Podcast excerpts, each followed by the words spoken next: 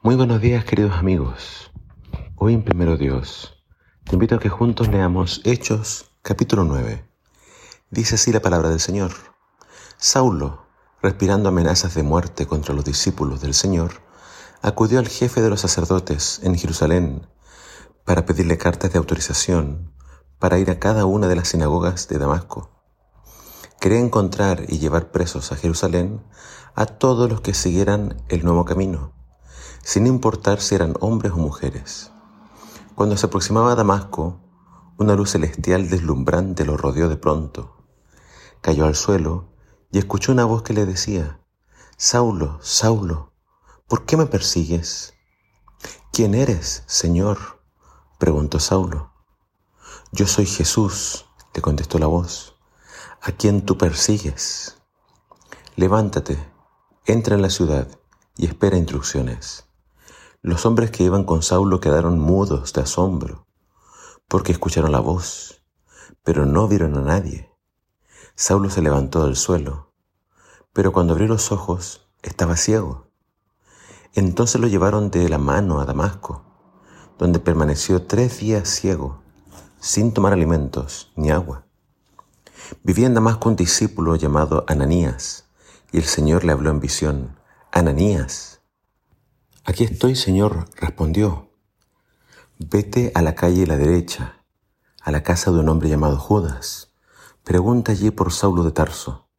Ahora mismo él está orando, porque yo le he mostrado en visión a un hombre llamado Ananías, que se le acerca y le pone las manos en la cabeza para que recupere la vista. Pero Señor, exclamó Ananías, he oído contar cosas terribles acerca de este hombre y de todo el mal que ha causado a tus santos en Jerusalén. Y sabemos que tiene órdenes de arresto firmadas, firmadas por los principales sacerdotes para llevarse presos a todos los que invocan tu nombre. Ve y haz lo que te digo, le respondió el Señor. Yo lo he escogido para que pregone mi nombre tanto a las naciones, delante de reyes, como al pueblo de Israel, y yo le mostraré ¿cuánto tendrá que sufrir por mi nombre? Ananías obedeció. Al llegar a donde estaba Saulo, le puso las manos encima y le dijo, Hermano Saulo, el Señor Jesús, que se te apareció en el camino, me ha enviado para que recobres la vista y seas lleno del Espíritu Santo. Al instante recobró la vista y cayeron de sus ojos algo así como escamas. Inmediatamente Ananías lo bautizó Luego comió para recuperar sus fuerzas. Después de permanecer con los discípulos de Damasco varios días, se fue por las sinagogas afirmando que Jesús era el Hijo de Dios. Los que lo escuchaban estaban confundidos y se preguntaban, ¿no es este el mismo que perseguía a muerte a los que invocaban este nombre en Jerusalén? Según sabíamos, venía a arrestarlos y a llevarlos encadenados ante los principales sacerdotes. Saulo, mientras tanto, se volvía cada vez más ferviente en la predicación, y los judíos de Damasco no podían refutarle los argumentos con que probaba que Jesús era el Mesías. Esta es una de las conversiones más impresionantes de toda la Biblia. Literalmente Jesús tuvo que intervenir para detener a Saulo.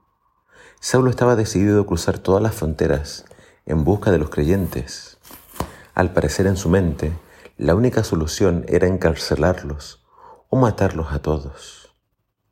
Pero a pesar de toda esta violencia sanguinaria de Saulo, Dios podía ver que Saulo podía llegar a ser un instrumento grande para salvación en sus manos.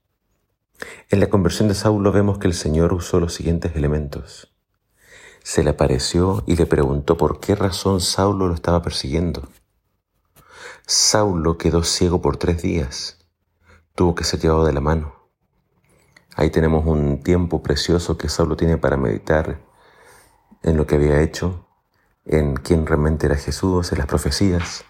Fue un tiempo entonces para que él revisara su vida. Ananía no estaba seguro si era una buena idea sanarlo. Quizás en su mente él decía, mejor que quede ciego, ya que Saulo representaba una gran, gran amenaza para la iglesia. Pero Dios había elegido a Saulo para predicar y para que sufriera en su nombre. Saulo recobró la vista y fue bautizado. Inmediatamente comenzó a predicar de Jesús en todos los lugares y a todos los judíos.